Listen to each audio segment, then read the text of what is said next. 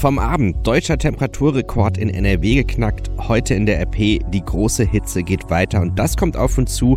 Transitgipfel zwischen Deutschland und Österreich. Es ist Donnerstag, der 25. Juli 2019. Der Rheinische Post Aufwacher. Der Nachrichtenpodcast am Morgen. Mit Daniel Fiene, schönen guten Morgen. Ich hoffe, ihr habt trotz der hohen Temperaturen eine halbwegs gute Nacht verbringen können. Gestern Abend trudelte dann bei uns diese Meldung ein. An einer Messstation in NRW ist gestern ein neuer bundesweiter Spitzenwert mit 40,5 Grad gemessen worden. Der deutsche Wetterdienst prüft jetzt, ob der bei einer NATO-Messstation in Geilenkirchen gemessene Temperaturhöchstwert offiziell anerkannt wird. Und dann wird ja auch heute erwartet, dass auf jeden Fall der Düsseldorfer Temperaturrekord geknackt wird. Der stammt eigentlich aus dem August 2003. 38,5 Grad wurden damals gemessen. Heute soll es ja über 40 Grad auch hier bei uns gehen. Tja, und wie ist das eigentlich mal so, nur so einfach mal weil es geht, mit dem Vergleich mit klassischen Urlaubsorten.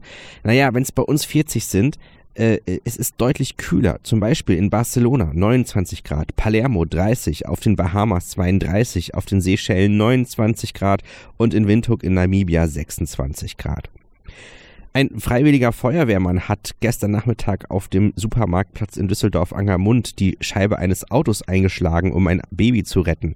Passanten hatten zuvor Polizei und Feuerwehr über die Notrufnummern alarmiert, weil sie bei der extremen Mittagshitze kurz nach 13 Uhr das Baby allein in einem verschlossenen Auto gesehen hatten.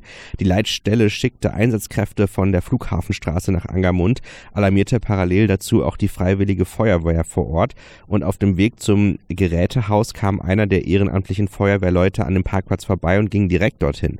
Am Auto war inzwischen auch die aufgeregte Mutter des Kindes eingetroffen. Sie sei nur kurz beim Bäcker gewesen, habe versehentlich die Schlüssel im Wagen gelassen und der hatte sich dann automatisch verriegelt. Auf den Wunsch der Mutter schlug der Feuerwehrmann dann die Scheibe des Autos ein, konnte der Frau ihr Baby unversehrt übergeben. Der bereits angelaufene Rettungseinsatz wurde abgeblasen. Die Fahrzeuge kehrten zurück zu ihren Wachen. Für die Polizei bestand nach Angaben eines Sprechers kein Anlass für weitere Maßnahmen. Die Feuerwehr Düsseldorf warnte in diesem Zusammenhang erneut bei den aktuell hohen Temperaturen weder Menschen noch Tiere in Autos zurückzulassen. Der Innenraum heizt sich bei direkter Sonneneinstrahlung um etwa 1 Grad pro Minute auf. Bei 38 Grad Außentemperatur sind so in kurzer Zeit enorme Werte erreicht. Auch das Öffnen der Fenster um einen kleinen Spalt reicht nicht aus, weil Kleinkinder und Babys ihre Körpertemperatur nur bedingt durch Schwitzen regulieren können. Die Stadt rät darüber hinaus ohnehin zum Autoverzicht. Die Ozonwerte steigen bei der konstanten Hochdruckwetterlage schnell an. Ab 180 Mikrogramm pro Kubikmeter kann das für empfindliche Personen gefährlich werden. Damit der kritische Wert gar nicht erst erreicht wird, sollte man möglichst auf Autofahren verzichten und auf den öffentlichen Personennahverkehr umsteigen. Schauen wir auch mal kurz auf die Umweltaspekte. Umweltschützer und Waldbesitzer schlagen nämlich Alarm. Hitze, Dürre, Stürme, Brände und Schädlinge gefährden zunehmend die deutschen Waldbestände. Wir haben mit Robert Weiger gesprochen. Er ist der Vorsitzende der Naturschutzorganisation Bund und er sagt, Zitat, die Rettung der Wälder ist ein Wettlauf mit der Zeit und das Waldsterben 2.0 schreite wegen der Klimakrise rasant voran. Gefährdet seien vor allem Fichten- und Kiefernwälder, aber auch die Buche leide. Eine Sprecherin der Arbeitsgemeinschaft der Waldbesitzerverbände sprach auch sogar von einer Jahrhundertkatastrophe für die Wälder in Deutschland. Bleibt es nach dem Dürresommer 2018 auch in diesem Sommer über Wochen trocken, geht der ohnehin niedrige Wasserspeicher der Bäume zu Neige. Selbst Stadtbäume beginnen bereits aus Wassermangel grüne Blätter abzuwerfen. Bundchef Weiger legte einen Zehn-Punkte-Maßnahmenkatalog zur Bekämpfung des Waldsterbens vor. Nadelforste müssten in Mischwälder umgebaut, der Wildtierbestand reduziert und das Forstpersonal aufgestockt werden. Der Anteil der Naturwälder am Gesamtbestand müsse erhöht, Waldbesitzer dafür entschädigt werden. Wichtigster Punkt sei jedoch die Bekämpfung des Klimawandels durch Beschlüsse, die die Bundesregierung am 20. September fällen will. In unserer heutigen Hitzeausgabe der RP könnt ihr auch dazu noch eine Reportage aus der Duisburger Innenstadt lesen. In der Kultur findet ihr Büchertipps für jede Temperatur.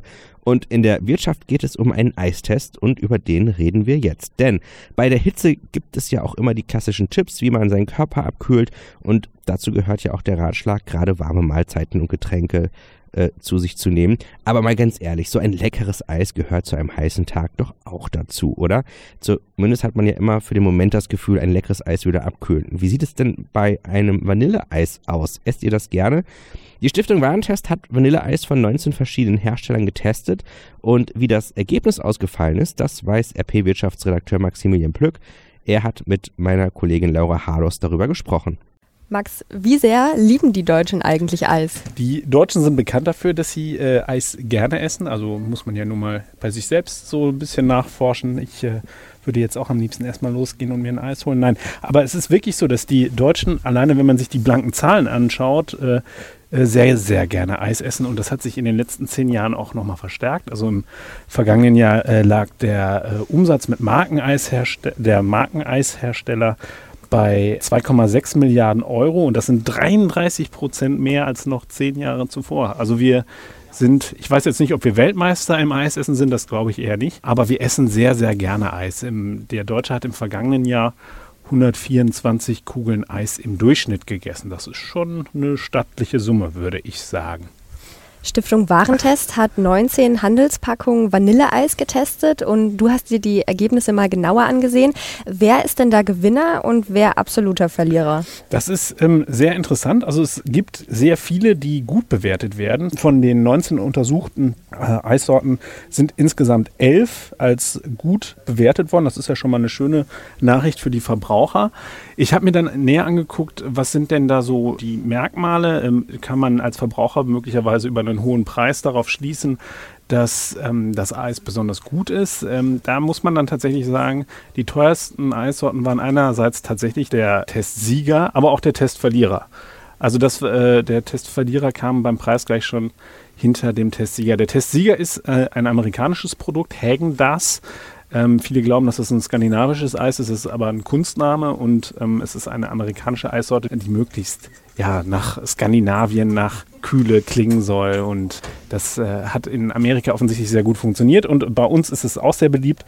Es ist allerdings auch teuer. Da kostet ähm, das Vanilleeis 15 Euro pro Kilogramm. Und der Testverlierer, der kommt äh, tatsächlich bei uns sogar aus der Region von der Firma Eismann. Äh, die haben tatsächlich die Note mangelhaft bekommen.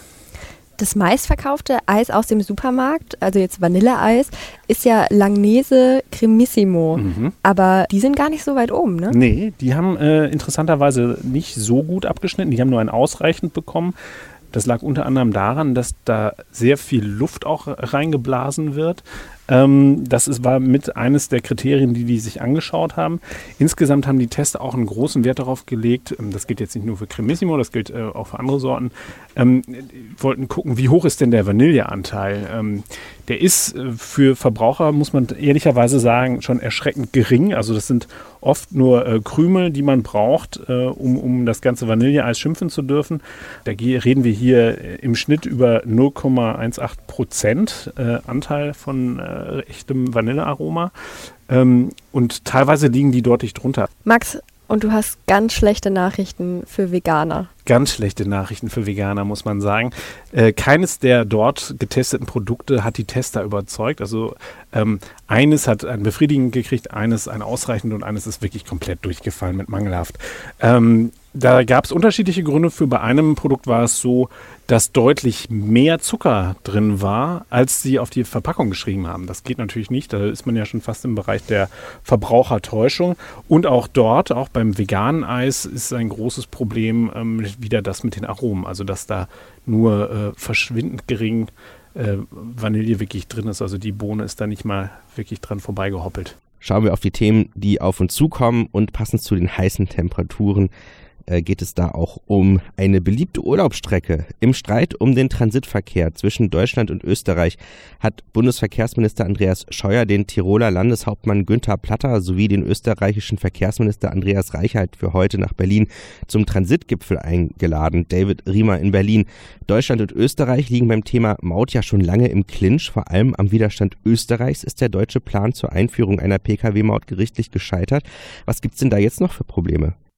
Na, eine ganze Menge. Konkret geht es darum, eine der meistbefahrenen Nord-Süd-Verbindungen über die Alpen, nämlich den Brenner. Da sind wir alle garantiert mal mit dem Auto drüber gefahren. Das österreichische Bundesland Tirol meint nämlich, dass auf dieser Strecke viel zu viele Lkw unterwegs sind. Tirol lässt deshalb im Moment prüfen, ob die Dieselpreise nicht deutlich erhöht werden können, damit halt mehr Verkehr von der Straße auf die Schiene verlagert wird. Im Prinzip soll sich der Transport von Gütern per Lkw langfristig weniger lohnen als der Transport mit Zügen. Tirol fordert aber auch die Einführung einer Korridormaut. Was steckt denn eigentlich hinter diesen Plänen?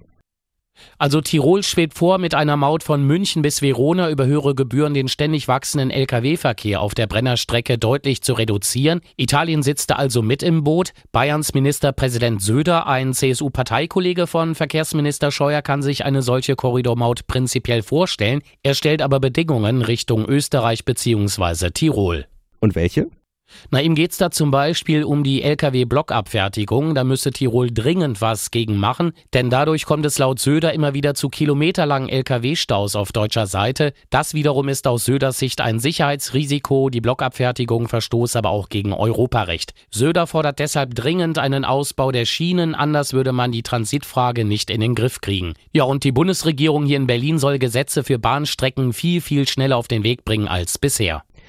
Der nach jetzigem Stand meint jedenfalls Bayerns Ministerpräsident Söder wäre eine optimierte Bahnstrecke frühestens im Jahr 2050 fertig. Genau deshalb sagt er dazu ganz einfach, das ist absurd. Hintergrund Österreich und Italien bauen längst gemeinsam an der Verbesserung der Bahntrassen entlang des Brenners. In nicht mal zehn Jahren sollen so mehr Güter von der Straße auf Schienen verlagert werden. Problem aber in Deutschland, hier steht noch nicht mal fest, ob überhaupt eine neue Bahntrasse gebaut wird und wenn ja, wo genau sie verlaufen soll. Es gibt also noch eine ganze Menge Klärungsbedarf beim heutigen Transitgipfel. Ein Bericht von David Riemer von der Deutschen Presseagentur. Schauen wir nach Großbritannien, was dort heute auf uns zukommt. Einen Tag nach seiner Ernennung wird Boris Johnson zum ersten Mal als Premierminister im Parlament sprechen. Eine offizielle Bestätigung dafür gab es zwar nicht, aber der Auftritt findet nach Informationen der DPA statt. Heute ist die letzte Gelegenheit für Johnson, vor den Parlamentsferien im Unterhaus vor den Abgeordneten aufzutreten. Und es ist schon wieder Festspielzeit auf dem grünen Hügel. In Bayreuth beginnen um 16 Uhr die Richard Wagner Festspiele. Zahlreiche Prominente werden bei sommerlicher Hitze auf dem roten Teppich erwartet. Allen voran Bundeskanzlerin und Wagner-Fan Angela Merkel. Auf dem Programm des Eröffnungstages steht in diesem Jahr ein neuer Tannhäuser schauen wir auf das Wetter. Schon ab 14 Uhr knacken wir die 40 Grad heute und selbst um Mitternacht sind es dann noch 30 Grad. Kühler als 27 Grad wird es in der kommenden Nacht nicht. Das wird also echt warm. Morgen erwarten wir noch einmal 39 Grad. In der Nacht zu Samstag, da kühlt es sich dann aber besser runter auf 21 Grad. Am Samstagvormittag kann es dann leichte Regenschauer oder leichte Gewitter geben. So richtig sicher ist es noch nicht, aber insgesamt erwarten wir am Samstag nicht mehr als 26 Grad. Sonntag und Montag sogar dann nur 20 und 21 Grad. Das heißt, jetzt nochmal richtig durchhalten. Das war der Rheinische Postaufwacher für heute. Mein Name ist Daniel Fiene. Macht's gut. Mehr bei uns im Netz www.rp-online.de